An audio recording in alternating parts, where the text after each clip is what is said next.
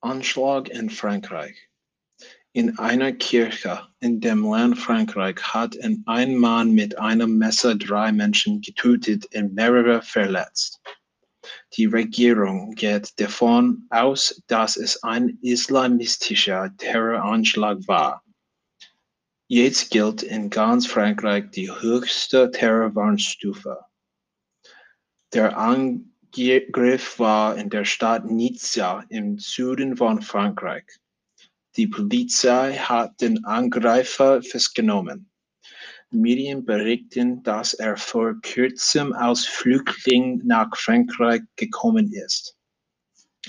Der französische Regierungschef heißt Jean Castex.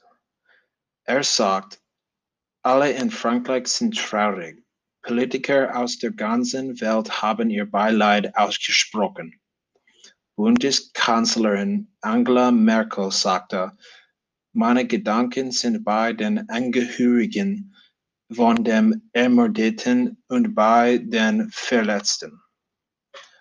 Bei der südfranzösischen Stadt Avignon hat ein Mann am selben Tag mehrere Menschen mit einer Pistole bedroht. Die Polizei hat den Mann erschossen. Ob er auch einen Terroranschlag geplant hat, weiß man nicht. Medien berichten, der Mann könnte ein Rechtsextremer gewesen sein. Vor kurzem hat ein Islamist in Frankreich einen Lehrer getötet. Er wurde vor seiner Schule mit einem Messer enthauptet. Der Lehrer hatte in seinem Unterricht über Meinungsfreiheit gesprochen und Karikaturen von dem Prophet Mohammed gezeigt.